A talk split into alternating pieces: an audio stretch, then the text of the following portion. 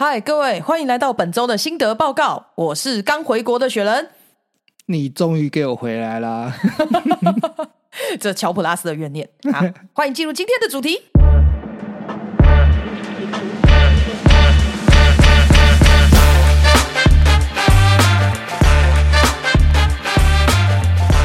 哦，雪人你回来多久？现在差不多十天，十十几天左右，不到两周。所以时差应该还需要二十天。永远有时差，我永远都永远是一个睡不饱的状态。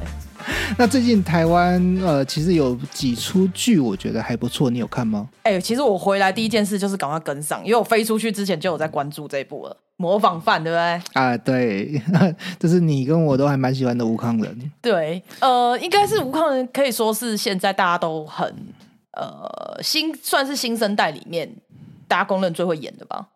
嗯，就是他本身也是一个很认真的一个演员。嗯，然后《模仿犯》刚好是你第一次看，是我推荐你看的吗？没错，其实我刚刚也就是要讲这一件事情，就是当初大概七八年前吧，哦，有有七八年，推荐我，然后看了《模仿犯》，就是日本的这个小说啊，两大本厚两厚的，大本超厚的。我高中的时候，那那个我第一次看的时候，也是我也是被推荐看的，被我嗯那时候高中同学，我真的被那个厚度吓到。你当初推荐我看的时候，然后推给我的时候，想说，嗯啊，我是看得完哦，后来你有看完吗？对不对？有，而且我还看了两遍。就是这个小说，它的确是非常写的，真的非常细腻，非常好。你第一次看的时候的感觉是什么？呃，我第一次看跟第二次看的感觉会有些许的不同。那呃，第一次看的冲击感还是真的比较大。呃，就是我我其实现在不太记得内容，就是小说的内容是什么，只是我记得我第一次看的时候是名字很很难记，然后要一直往前翻说看这个是谁，哦，对啊，里面的角色非常的多，超级多，那个案件之复杂的。嗯，但我看第二次的时候，就是对于角色，就是他本身有熟悉度了，所以就哦比较容易更沉浸在那个剧情。里面，对，没错，没错。嗯这样讲讲，我很想要看一次、欸。但是那个我又送给别人的，就是你送给我，我又送给别哦，人。这这个是无所谓，只是他真的有点太，他要花蛮多时间看的啦。嗯，那这一次武康人他在 Netflix 上面的这个模仿犯，然后我看了之后，其实我真的有想要再把这两本小说买回来。我到时候买回来之后，我再分享给你看。好啊，这次换你借给我看了。对，那模仿犯其实我在呃捷运那时候，呃搭捷运的时候，我有看到呃他的广告打的非常大。然后其实我当初在看，就是看到这广告的时候，我在想，就是说啊，我可能会对于我本身的那个，因为小说先看嘛，先入为主，所以我就对于台湾台剧的部分的话，就是可能没有那么大的一个期待感。嗯，嗯，结果你还是看了。结果我还是看了。其实我真的就是冲着吴康仁然后看的，然后看了之后，哦，其实我惊艳到哎、欸嗯，我我虽然不太记得以前就小说怎么写，但是我看反正前几集就蛮抓我目光的啦，就觉得很进入那个他们设计的那个情境里面。嗯，因为小说是我比较后面看嘛，所以我记忆记忆点会比较多一点。嗯那我比较想要知道，就是学得你。呃，因为你说你几乎 对于小说里面的内容几乎都忘光了，嗯那你现在去再去看这个武康人他这一次的模仿犯，那你呃大概会有什么样的感觉或感受？哎、我觉得这边要先设一下防雷页。如果你真的要看啊，还没有看啊，你是很害很害怕被爆雷的人，请你直接跳到就是十五分钟以后，再来 回来听，好不好？就是就等你看完之后再回来听，因为接下来难免讨论上难免会有一点点爆雷，那还是要先做个防雷线呢、对，那嗯或者是你还可以再回去听我们呃十七跟十九集的那个，呃，对，就是可以再重温一下。好，那可以先跳过这一段。那我要说的话，我因为我那时候看小说，我就知道凶手不止一个人，虽然我不记得，但是我印象里面就不止一个人。对，要不然他也不会叫模仿犯。对但我忘记到底模仿犯的意思是什么。那我这次在看的时候，等于是用一个全新的角度，就是全部悬疑的角度去看。我只记得说，啊、案件很复杂这样。那所以看的时候，其实我真的蛮投入的、欸。就以这近几年台湾真的很多戏剧都喜欢用犯罪的那种手法去切入，对就是带一点悬疑，感觉会比较刺激话题嘛，对，等等的。那这次看，觉得我自己非常非常喜欢这部啊。嗯，我觉得台剧在拍呃这近些年来啊，然后对于这些悬疑的部分的话，真的越拍越好。嗯，对啊，之前的呃，像华灯的话，虽然它不完全是以悬疑为主，但它也是用这边去切入。然后再前面一点点的话，呃，谁是被害者这种也都是，就就真的这个题材做的不错。对，或者是把一些媒体跟呃一般台湾的民众，然后这些情绪跟背后的这些原因，然后就把它加入在这个整个元素里面。我觉得这都是台湾这个部分处理非常好的。哦，你现在是在臭台湾的媒体，哎，这是你说的哦。怎么听怎么觉得在偷臭啊基？本上我不赞成，就是就是小时候不念书去当记者这一句话。哦，因为你觉得当记者水准应该要更高，这句话只适用在台湾。呃，就是台湾，我觉得是因为呃一些整个媒体的一个生态变化的关系啦，那所以就变成说会有很多新媒体出现。嗯，但我现在觉得跟以前比起来，反倒是正向哎、因为现在自媒体变多了，自媒体变多的结果，我觉得会让传统媒体渐渐去改善一些事情啊。嗯，这一点我也是非常赞同的，嗯就是呃，我非常赞同有各方面的声音出现。呃，包含就是恶劣的，这 我觉得这都是好的。就是说你，你你虽然他他们是出发点是恶劣的，但是同样的，你也更检视这个社会的黑暗层面。嗯，而我觉得这次的改编，呃，你应该更有感觉吧，因为它很接地气，非常接台湾的现况，就应该说他们拍摄的设定的那个年代的情况，然后包含媒体的一些呃炒作，然后还有手法等等的，其实很贴很贴合啊，就是改编的很忠实。对，呃，我这边就想要跟听众分享，就是像呃，我在看这一部剧的时候，我并没有特别的去期待，就是跟我原本看的小说，然后会有很很大的冲击感。但其实，在看剧的内容里面的时候，其实会有一些呃，把以前在看小说的记忆全部都唤起来。嗯嗯，像呃，在剧里面呢，会有一个宫庙里面，像阿西演的那一个。呃其实他就是在模仿犯小说里面的一个很主要的一个呃，有马一男，对嗯的主角，就是那个阿公。对，那他的呃外孙女就是是其中的一个是受害者。哎、就是就你刚刚讲到这个，让我提一下，我突然想到，台湾人是喜欢把日文名字就是直接去掉一个字，变成就台湾的姓。只要他在小说里面叫有马义男，对不对？然后他在戏剧里面就叫马义男，然后就让我想到以前小时候我就听那个，我是比较长大一点看哆啦 A 梦才知道大雄叫野比大雄嘛，他姓野比，哦，我现在才知道这件事。但是他姓野比。那台湾人那个时候以前小时候我们看的时候，台湾台配叫什么叶大雄。对，没错。对，但是他其实他姓野比嘛，就觉得台湾很喜欢改这种谐音的这种字啊。刚刚刚突然想到提一下，我我你你因为你想到，所以我学到这件事。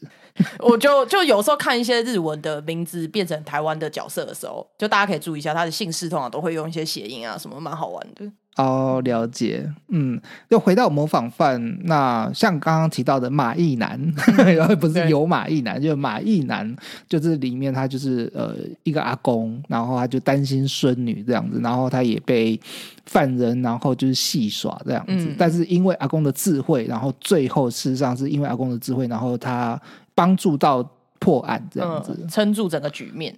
对，呃，那呃，整部剧台剧的部分的话，我是非常推荐各位听众，如果说你还还没有看，或者是你看了之后，我也会推荐你去看小说。呃，对我也是蛮推荐看小说啊，虽然小说很长，但是如果你是喜欢看文字阅读，然后你想要更知道就是宫部美幸他写的一些手法，就是作案细节，因为连续剧有时候细节没有办法呈现那么完美，但小说是写的非常非常详细的。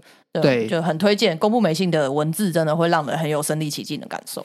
哦，对你这样讲的话，其实我倒是蛮想要跟听众分享一件事，就是台剧其实拍的比之前日本拍的就是模仿犯的电影来的好太多了。哦，我没有看过日前日版的模仿犯的，呃是电影哦。对，这是电影。那他拍过两次，那当然是越新的，他的手法会拍的越好嘛。但即便是最新的，好像是二零一三、二零一五年，我有点忘记了。但是我必须要讲，就是说台湾这一次，它虽然不是照着小说里面的情节，它等于算是一个番外篇，嗯但它的的呈现的手法其实比日本那一个版本电影来得好。来得好非常多。讲到手法，让我想到最近我回来台湾之后就，我一开始看不懂，我是看完模仿犯之后才看懂的，就是因为我都有在追迷音梗图嘛，然后 就看到一个迷音梗图是第一格是就是警察临检，然后从车后车厢拿那个球棒出来，然后他就跟警察说：“哦，我平常打棒球啊。”警察觉得嗯有道理。然后第二个合是、哦把西瓜刀拿出来，哦我平常会切水果啊，好有道理。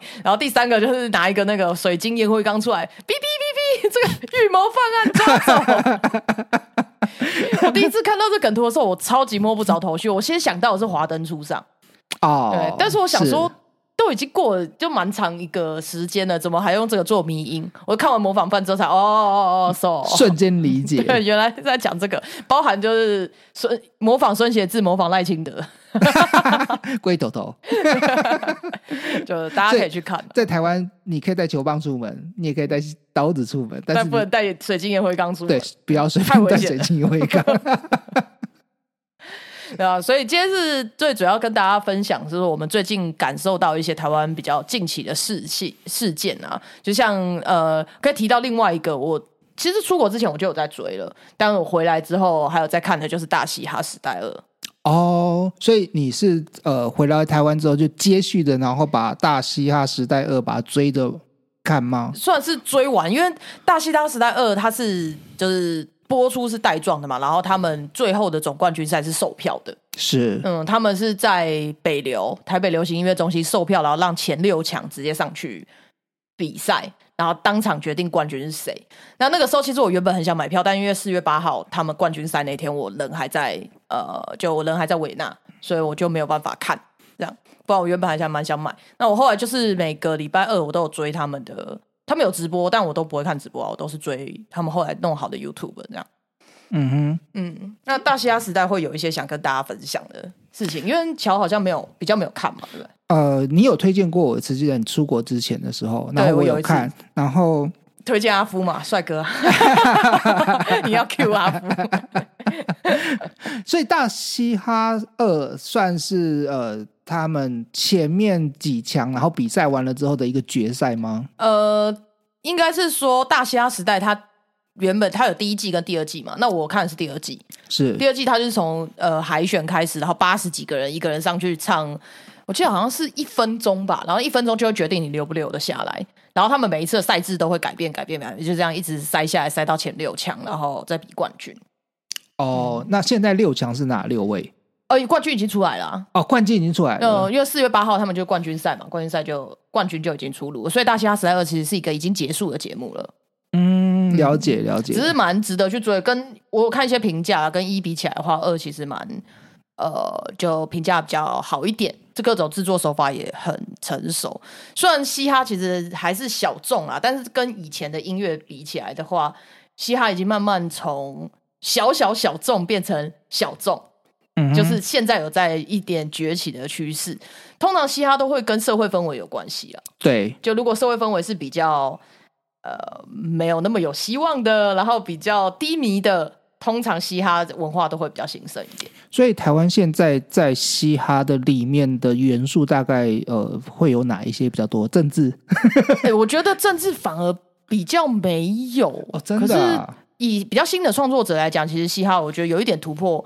呃，以前的框架，因为我也是这一次被介绍，然后看被推坑，看《大嘻哈时代二》之后，才对嘻哈比较有一点了解。在更前面，其实都我也没有很认真在听这个圈子的东西，然后这次之后才懂一些专业术语啊什么的，反倒是没有以前想的那么黑暗呢、就我们现在想到一般人可能比较热门，想要嘻哈可能会想到热狗啊，或者是张震岳这种，就比较早期的。对，那其实他们的文字感觉就是哦，脏话很多，然后呃情色部分，然后骂人的部分。对，其实虽然这些都还是有在现在嘻哈里面，但我觉得更多的是一种追求梦想的希望的励志的东西在里面。所以现在比较不会问候别人父母或妹妹。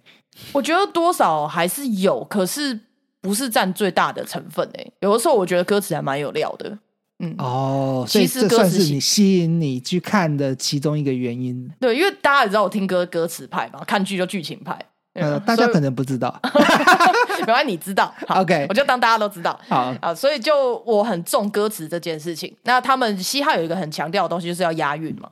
那啊，你要怎么在有限的韵脚里面去把你要表达的东西表达出来，又会让人家觉得哦，这歌词超屌。呃我就觉得这点很厉害。嗯，了解。那你会试一试的然后去 rap，我就超级没有节奏感这件事情啊，就我知道我自己是只能听，不能。但是你有文学上面的底，所以会想写词，OK。我觉得得很有趣，因为它跟脱口秀其实也有一点点连接。这次《大错嘻哈时代二》就是贺龙有去客串主持嘛，是他也算主持群之一。就如果大家有在听脱口秀的话，或者是 stand up，就会知道贺龙啊、伯恩他们这边。那就我会去看这个一部分，也是因为呃贺龙的关系，然后就知道他的主持，就就去看，他主持人蛮好的。然后他们以前常常脱口秀会讲说，哦，嘻哈是走在 stand up 前面。那以前会不懂是什么意思，但是你去看就哦略略略懂略懂他们就理解他们这一句话为什么这样讲对，讲。为什么这样讲？就所以，如果你是喜欢 talk show 或者 stand up 的人，其实也蛮推荐可以去看追追看嘻哈的，嗯，蛮有意思。嗯，那你因为你因为人在国外嘛，所以没有办法去看到总决赛。嗯，你有买破蛋？破蛋者吗？有啊，没有，不过每年专场我都会去看啊，在这边帮他拉抬一下，但也不也其实也不用我拉抬，只有他拉抬我，蹭他 hashtag hashtag 小破蛋者。然后其实只是提到他而已啊，他其他票都快卖完了啊，差一，哦对啊，他他在上一节播音有特别提到这一件没关系他就只是一个我很喜欢的偶像而已。对啊，那我觉得呃，我们应该帮我们自己拉台嗯蹭蹭都蹭贺龙啊，啊，没有啦，没有我我主要是在讲，就是说我们呃，我跟学员也有想要去进校园，然后去推广我,、哦我们的节目这样子。嗯，因为我们其实觉得我们的节目最适合的受众是学生，对，那我们真的呃，因为我们已经讲过，我们做这个真的不是为了赚钱。呃为了赚钱就不会做到现在。对，啊我们到现在，哎，我们有那个有有人、哎对对对有人抖内？这个一定要公开，就是赞扬一下。虽然我们不晓得你是谁，就是抖内我们的那位听众朋友，他只留了一个，他抖那个一六八八八八嘛。后面的八是我们自己加的。OK 对，就很很开心啊，很谢谢你，就是支持我们，然后用行动支持我们。对，你只留了一个表情符号是那个飞吻的，就对轻松飞吻那个，但我们其实看到觉得很暖心啊。对我跟学员很开心，然后很暖心，然后我们对于做节目这一件事情就会更有动力。对，就是虽然不是说就是什么很大笔的金额什么，可是看到就觉得哇是种鼓励，因为毕竟是你多少你有一个真的喜欢的心，你才会想要做这件事。对，没错。那所以我跟学员就决定，我们要在呃更为我们节目更去呃推广跟过做一些深度这样、，哦不是决定把最最低的抖内金额改成五百这样。不是一六八八。好了，就希望如果你有喜欢的话，哎，给我们一点点的回馈，就是让我们有继续有动力往下做。嗯，就感谢对这位听众，也感谢未来的干爹干妈。那我们预计在呃新的学期，我们就会开始进入走入校园，嗯然后去演讲。那如果说呃有听众，然后觉得就是说你的学校就是很适合，那你也可以在下方然后跟我们留言，然后留下联络方式。对，或者是可以寄 email 给我们也行。对就是告诉我们就是你的学校的部分，然后或者是说你希望我们听到我们讲什么样子的内容，对，嗯，嗯，都欢迎联络我们。好，那接下来呢，我们要跟大家分享一些，因为我这次去欧洲将近一个月的时间，是对，有一些想要分享给大家。其中一个 要提一下，就是，诶，大家不知道有没有换的那个 iPhone 十四？因为去年出 iPhone 十四嘛，那今年就是我知道很多人在等十五啊。其实我原本也是想要等 iPhone 十五，对，这是我的心声。要等 iPhone 十五，就想换那个 Type C 的接头嘛。对，对，但是我是呃，因为想拍照，就是这次出去想要好好的拍照。我之前都是拿，我还在用 iPhone SE，啊、嗯对，就是比较就单镜头，还没有用过两颗镜头以上的是。的手机，所以想说，好，那我不然我就这次先换，然后拍照看看。哎，结果那个拍照功能真的让我惊艳哎，你拿的是十四 Pro 对不对？啊，十四 Pro 就是三颗镜头的，是，嗯。啊，所以你这次去滑雪的时候，其实我看到你很多 IG 上面的，不管是照片或者是影片，我都觉得哇，对，那个照片跟影片蛮多是呃朋友拿不一定十四啊，可能十三或十四，然后跟拍去拍出来的。那我自己是拿十四拍照，拍一些风景照的时候，或者是人的影像跟照片，哎、真的有让我有惊艳到，就是因为乔自己是对拍照比较相对比我有兴趣啊，因为我我是比较不拍照的人，啊。对，，所以想听听看你的想法，我我我喜欢拍，然后我最喜欢拍的其实是没我我可以 是人物没错啦，人物对人物，但我觉得我的人设一直都被你们破坏掉，包含什么之前然后讲说什么啊，要有多提供多少妹啊，什么妹我提供的啊，这些都是人设。那我没有错，我最喜欢拍人。那可是我拍的人是属于比较侧拍。就比如说我呃讲一件事情，就是我那天去上礼拜吧，上上礼拜，然后我去到那个呃市政府附近的那个成品，啊，成品还没倒哦，呃还没，哦，我以为成品又倒光，因为不是有说那栋要要收掉，呃，哦，那个是属于在呃捷运站附近的那个成品。不一样，我说的是呃成品酒店，哦，就是园区那一边。好，那那就是跟我想的不一样，OK，对，那园区那一边的话，它有一个生态园区，有池塘，然后里面有鱼、鲤鱼，然后还有鸭子。诶，它是鸭子还是鸳鸯？好了，我其实认不太出来，或者它是天鹅。那它会上岸，然后再吃一些就是饲料或者是浮游生物等等的。然后我看看到很多都市人，然后拿着手机围着那个那个天鹅在那边拍。哦那我就喜欢拍这一些围着拍的人，哦。就是这样的观察侧派的。对我就是观察者。我最喜欢的是这种画面。哦。对，那其次的部分的话，就是呃风景吧，像最近应该大家都有看到，就是山里面白白一撮一撮一撮的油桐花季。哦，油桐花，嗯，最近好像是那他讲正在盛开，对，五月雪。那台湾的季节因为都比较往前，所以现在呃四月底，大概五月初的时候，它就会开始掉落。那它掉落的时候，你就会走在山区里面，你就会感觉到哇，那个好像拍拍那个韩剧、偶像剧一样，然后就开始落下来这样子。因为乔也大部分都是用手机拍照嘛，对我大部分也都是，因为现在手机功能其实就非常强了。我之前有用过，呃，如果有在玩极限运动的朋友，一定知道那个 Insta 三六零，就是三百六十度的相机。但我后来把它卖掉了，因为呃，我真的没有耐心每天带着相机出门这件事。就我后来为什么会这么依赖手机，就是发现对于我这种懒人，是只有手机才可以满足我随时要拿起来拍的这种。我还以为你不习惯站在小地球上面，小小地球。因为那个三六零，然后你就变成一个在一哦呃对对对，是可以做到这种特效啊。对，但我这一次是因为十四 Pro 它出了，就是像从十三就有啊一些电影级，还有人像模式，它拍出来那个效果真的会让你觉得很像是单眼镜头拍出来的。如果你会操作的话，呃，嗯它因为它会把一些背景的部分去做模糊，或者是呃聚焦在你本人这个后人上面。嗯，他们的电影集拍出来，大家一定要去试，电影集真的超厉害。如果不会用的话，上 YouTube 去找，因为我这次是去之前，我其实开 YouTube 研究了蛮多，嗯，拍照的这种 iPhone 拍照的小技巧，就很推荐给大家。那诶，十五还是可以等等看啦，但是现在情报显示就是会价格会有一点点高，就是每一代都价格都往上提啊。对啊，因为这次成本也应该是比较高，对但呃 Type C 是确定的啦，基本上是确定的，所以也是蛮值得等一下。嗯嗯，那你这一次在国外有没有特别什么样的经验想要跟我们听众分享？哎、我觉得是文化冲击不太一样吧，因为我第一次去，这次也是第一次去欧洲嘛。我上一次出去离离开台湾这么久，就是以前在澳洲打工的时候。啊，对对，嗯，之前那个时候真的去比较久一点，就是去那边生活，就是在澳洲打工的时候。那个时候去两年，所以当时的受到的文化冲击是最大的嘛。然后第二次觉得文化冲击这么大，就是这次了。这次去欧洲的部分，嗯，我想要跟你聊一下你澳洲打工的事情呢。哇，这个真的是有一点点，有一点点久远，但还是可以跟大家分享一些心得啦。你十岁的时候去的吗？嗯，对啊，大概是十年前，智商十岁的时候去的。那我还能活下来，不错啊。我十岁的时候英文就很好了，跟你讲。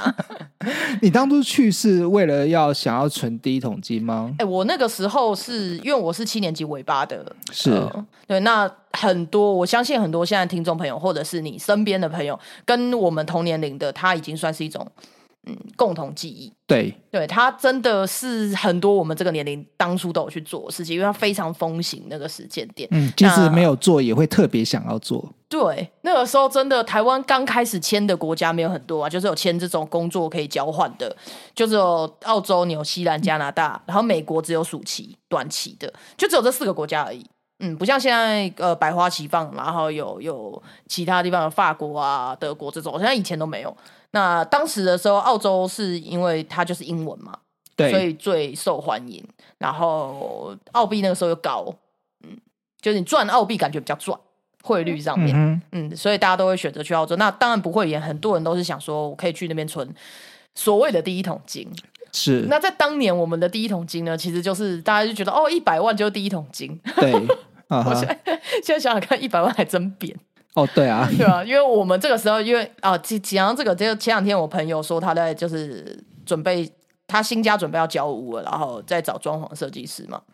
嗯，我就是真的随便搞一搞，就是百万起跳哎、欸然后我就在想说，我们以前还在讲说哇，百万装潢就是那种哦，对，很等级 level 已经非常高了，就现在没有，大家都是百万装潢，现在百万就贴一面墙，把它木质这样，隐形门哦 就百万，对嗯，这样就四百万。扇门十万块就阿迪他那个房间，哦，他那个房子那个高攀不起，那个是那个装潢现在不知道多少。对，他光装潢好像就千万了。哦，回归我们刚刚讲的，所以当时很多人确实是为了想说，哦，我赚一点钱，然后回来台湾再来看说可以做什么这样。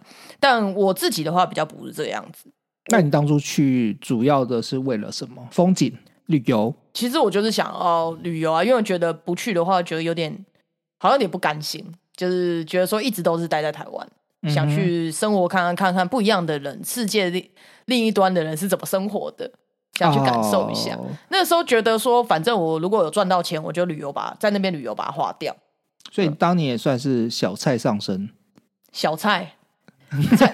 小小蔡哦哦哦，你说前面那位小菜哦，对啊，我们第八集的小菜，对我们那个那个小蔡这位同学呢，当初他也有去澳洲，他比我先去的。哦是。对是。他们，他去我算是末末班车的、啊，因为我回来的时候澳币就开始狂贬，啊，我去的时候二七，我回来的时候已经贬到二十二了，啊哈是。